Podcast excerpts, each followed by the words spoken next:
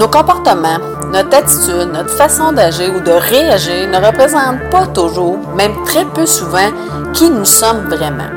Je suis pas mal certaine qu'il t'arrive même parfois de te demander pourquoi tu agis de telle ou telle façon ou pourquoi tu as dit telle ou telle chose, n'est-ce pas? Eh bien, dans ce deuxième épisode de la troisième saison de la Voix du bien-être intérieur, je te parle des masques qu'on porte tous en tant qu'être humain. Évidemment, je ne parle pas d'un masque qu'on porte au visage, mais plutôt d'une façade qu'on se crée, une façon de se comporter et qui n'est pas nous en réalité. Tu vas découvrir c'est quoi exactement un masque, pourquoi on en porte un et parfois même plusieurs et comment faire pour les reconnaître. C'est quoi la voie du bien-être intérieur? Ben, la voie du bien-être intérieur, c'est une émission dans laquelle je vais te parler de développement personnel. Il va être question de bien-être intérieur qui passe par la gestion des émotions, l'estime et la confiance en soi, les relations interpersonnelles, la communication, le lâcher-prise, les croyances qu'on entretient, la spiritualité, les blessures émotionnelles et beaucoup plus encore. Je me présente Marie-Christine Savard, coach de vie, éducatrice spécialisée, conférencière, auteure et créatrice du programme SEMI. Je suis heureuse de t'accueillir dans ce monde fascinant du développement personnel. Je te remercie de passer ces quelques minutes avec moi. Et c'est parti!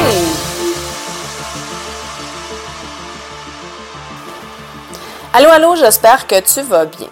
En tant qu'être humain, lorsqu'on ressent consciemment ou inconsciemment un malaise, de l'anxiété, de la peur, lorsqu'on se sent blessé émotionnellement, on va avoir tendance à, utiliser différentes stratégies pour sauver la face, pour se protéger, pour se faire aimer. Entre autres, on va utiliser ce qu'on appelle en psychologie des masques. Carl Gustav Jung, lui, parle plus, qui est psychanalyste, il parle plutôt de persona. Le mot persona vient du verbe latin personare. Dans le fond, ça veut dire parler à travers. Ça signifie une personne fictive, stéréotypée. À l'origine, euh, les masques, le masque était utilisé pour signifier le masque qu'on portait, que portaient les acteurs de, théâtre romain. Donc, euh, ce sont les façades, les masques, les visages, les images euh, qu'on décide inconsciemment. Le plus souvent, c'est inconscient. Euh, qu'on décide de projeter à l'autre, alors qu'intérieurement, c'est pas ce que nous sommes, c'est pas nous réellement, c'est pas ce qu'on ressent ou c'est pas ce qu'on pense. Pour Jung, euh, c'est l'image euh, idéale d'une personne, qu'une personne plutôt devrait ou voudrait être en société. Dans le fond, c'est notre moi idéal. Pourquoi on utilise un masque? Ben, en fait, on utilise un masque, entre autres, pour se protéger, pour se faire aimer. Un masque, là, ça a plusieurs fonctions. Entre autres, il sert à me donner l'impression d'être hot, hein, d'être populaire, d'être célèbre. Souvent, le fait d'être populaire, puis là, on le voit beaucoup hein, sur les réseaux sociaux où les gens recherchent beaucoup là, des likes, euh, les commentaires sur leurs publications, avoir beaucoup hein, d'amis sur Facebook, on peut appeler ça des amis. Euh, bref, ils recherchent la, popularité, l'approbation des gens. Il y a certains, là, même, qui publient des photos d'eux euh, qui ne qui représentent même pas du tout. Eh bien, tout ça, ça nous donne l'impression d'avoir de l'importance, d'avoir de la valeur, alors que c'est totalement faux. Quand on a une bonne estime de soi, qu'on connaît sa valeur, on n'a rien à prouver à qui que ce soit. Au contraire, comme on connaît sa valeur, ben on ne ressentira même pas le besoin de rechercher l'approbation des autres ou d'être entouré par beaucoup de personnes pour euh, savoir qu'on existe et ce qu'on vaut. Une autre euh, utilité, hein, euh, une autre raison pourquoi on porte un masque, c'est euh, pour cacher les perceptions négatives qu'on a de soi-même. On peut avoir tendance à se vanter, hein, à se montrer juste sous notre meilleur jour, en cachant nos défauts, ce qui nous dérange, mais aussi nos goûts, nos intérêts, surtout s'ils sont différents de la majorité des gens ou d'une personne en particulier, en oubliant qu'on est des êtres humains, donc parfaitement imparfait. Hein? Le problème, c'est qu'on risque de développer des relations superficielles euh, qui ne dureront pas dans le temps parce que là, les, personnes euh, qu'on rencontre, ils ne peuvent pas nous aimer pour qui on est vraiment puisqu'on ne leur montre pas qui on est réellement. Ça peut être aussi pour me protéger hein, de ceux qui veulent me faire du mal. Par exemple, en adoptant des comportements de violence, alors que dans le fond, on est quelqu'un de doux ou encore en étant sur la défensive. Moi, j'allais observer souvent, souvent chez les jeunes avec lesquels je travaillais comme éducatrice en centre de réadaptation. Euh, ils adoptaient un style de comportement de violence ou alors, alors qu'à l'intérieur, là, euh, il était doux et dans le fond, c'était juste de la peur. Euh, nous autres, on, disait souvent que c'était nos petits minous. Ils ont un air de dur à l'extérieur, mais à l'intérieur, c'est des petits minous. Euh, malgré leur style délinquant et euh, leurs airs de dur à cuire. Une autre raison, c'est évidemment pour avoir de l'attention, hein, me faire remarquer. Ça peut être en parlant fort, en adoptant certains comportements comme faire pitié, se faire du mal, se vanter à outrance, ou encore là, en faisant beaucoup de bruit là, pour attirer euh, le regard sur nous. Euh, tu sais, comme euh, par exemple, quelqu'un qui, qui, passe dans une rue quand même tranquille, dans un secteur tranquille avec un, avec son, sa, voiture qui fait beaucoup de bruit hein, et qui s'amuse à, à, peser sur l'accélérateur, question que ça fasse encore plus de bruit. Euh, il y a mille et une façons de se faire remarquer et attirer l'attention des gens ou d'une personne en particulier. Ça peut être aussi pour maintenir, entretenir une réputation qui me permet d'obtenir certains bénéfices. Euh, on l'observe souvent là, dans les gangs, hein, peu importe le style, il y en a toujours un qui mène, hein, un leader, qui prend plus de place. Puis ce statut-là, ben, ça peut lui apporter beaucoup de bénéfices, hein, beaucoup d'avantages. Euh, par exemple, euh, obtenir tout ce qu'il veut parce que les gens sont comme à ses pieds, par exemple. Mais ça peut être aussi, euh, quand on dit toujours oui, hein, on peut avoir de la difficulté à dire non parce qu'on veut garder cette réputation-là de la personne qui est toujours disponible, qui est toujours là pour les autres au détriment de sa propre personne, de sa santé. Parce que ça fait en sorte qu'elle peut se sentir utile. Les gens vont aller beaucoup vers elle parce qu'elle va être disponible. Ça peut être aussi euh, par peur de, perdre hein, ses soi-disant amis, etc. Une autre raison, ça peut être pour m'intégrer plus facilement dans un groupe. Hein. On a juste à penser aux personnes qui se créent un style euh, parce qu'elles veulent faire partie d'un groupe, d'une gang. Hein. Euh, j'ai déjà vu un jeune fumer alors qu'il ne respirait même pas la cigarette, la fumée de cigarette. Euh, il fumait juste là pour faire comme les autres, pour s'intégrer à un groupe, là, parce qu'il y avait quand même un petit peu une dynamique, il y avait des comportements d'une dynamique de rejet. Donc, le fait de fumer, ça lui permettait d'être un peu plus comme les autres et euh, avoir l'air hot aussi. Hein. On l'observe souvent aussi là, chez les adolescents parce que c'est cette période-là de notre vie, les, relations sont tellement importantes avec les autres, hein, le sentiment d'appartenance à un groupe est super important. Donc, il y en a qui vont euh, faire à peu près tout pour faire partie d'un groupe. Ça peut être pour me définir une, identité, une personnalité, parce que j'ai la perception que je suis rien. Le plus souvent, ces personnes-là, ils ne savent même pas qui elles sont.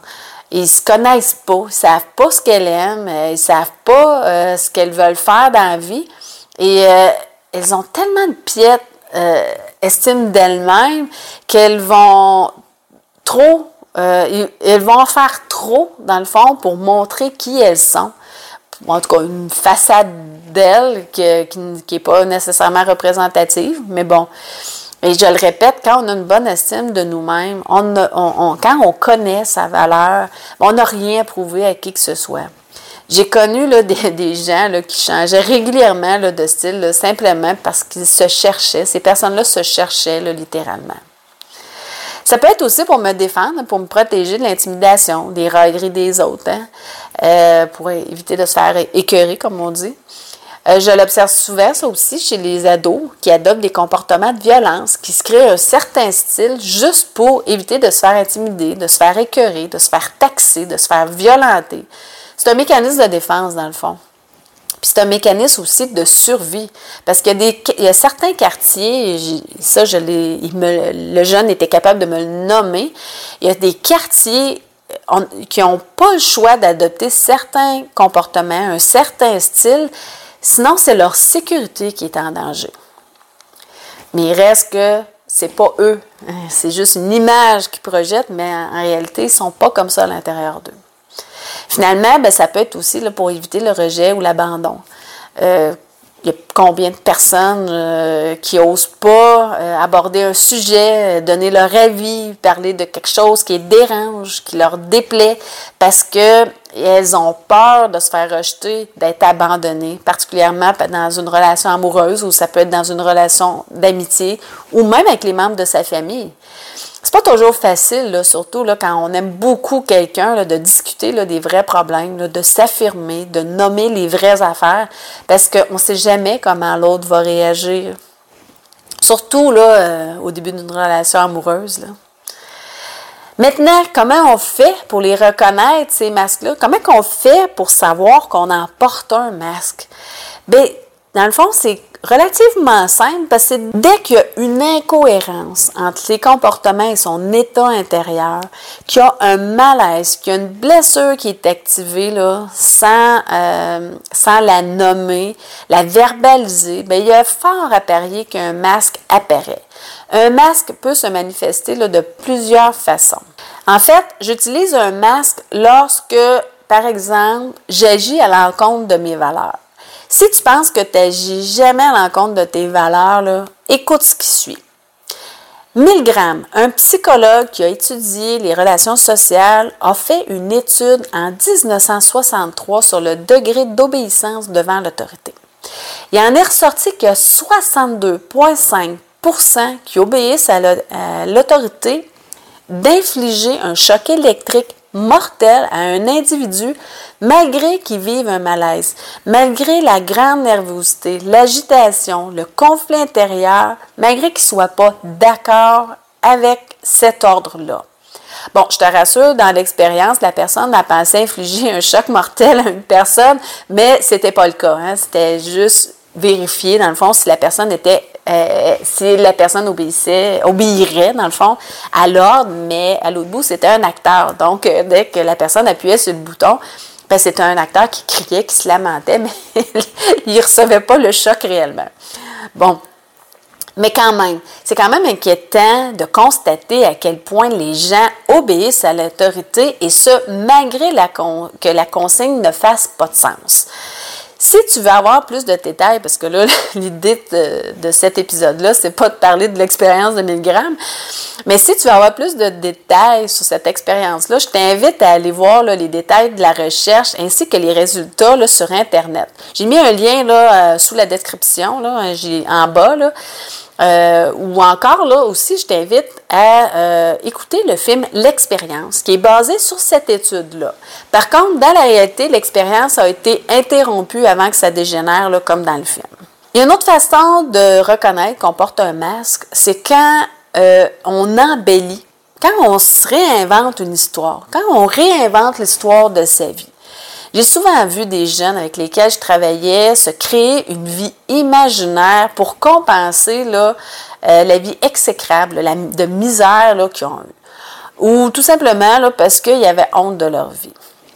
Et ça peut devenir euh, très désagréable pour les gens qui côtoient cette personne-là. Souvent, ce jeune-là était mis à l'écart parce que les, autres n'étaient pas dupes. Hein, ils s'en rendaient compte qu'il racontait n'importe quoi. Donc, euh, ça peut être une autre euh, façon de, se rendre compte qu'on porte un masque. Une troisième façon, c'est quand on prend une attitude agressive face aux autres. Habituellement, quand on est en réaction, quand on réagit plutôt que d'agir, ben c'est qu'il y a une blessure qui vient d'être activée, puis ça, c'est un bon indice qu'on utilise un masque.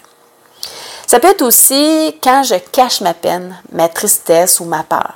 Montrer sa vulnérabilité, là, c'est pas toujours facile, surtout avec les personnes qu'on connaît peu ou pas, ou encore avec euh, celles avec lesquelles on se sent moins en confiance. Et même avec celles qu'on aime parce que il y a toujours ce risque que la personne utilise cette vulnérabilité-là contre nous ou encore qu'elles finissent par se lasser parce qu'elles pensent qu'on est faible.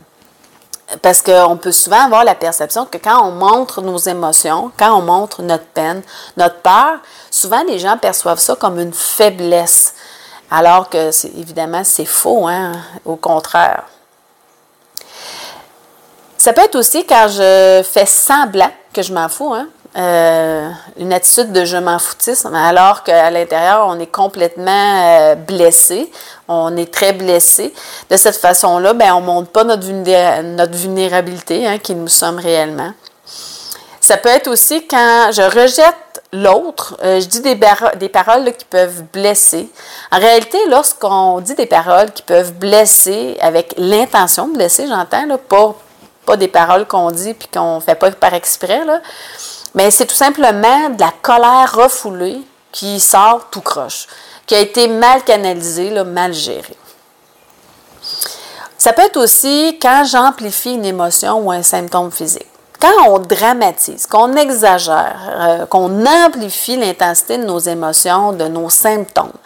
Euh, ça me fait penser, par exemple, aux personnes qui attrapent un rhume et qu'on dirait qu'ils sont sur leur lit de mort, là, tellement ils amplifient les symptômes, alors que la personne, euh, n'importe qui d'autre, continue à fonctionner là, malgré tout.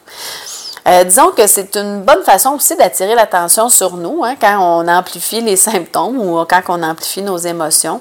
Donc, c'est important de prendre quand même conscience, de, prendre le temps de s'arrêter pour se demander si on n'exagère pas un peu là, ce qu'on ressent ou nos mots. J'ai déjà vu des jeunes là, se désorganiser là, juste parce qu'ils essuyaient un refus.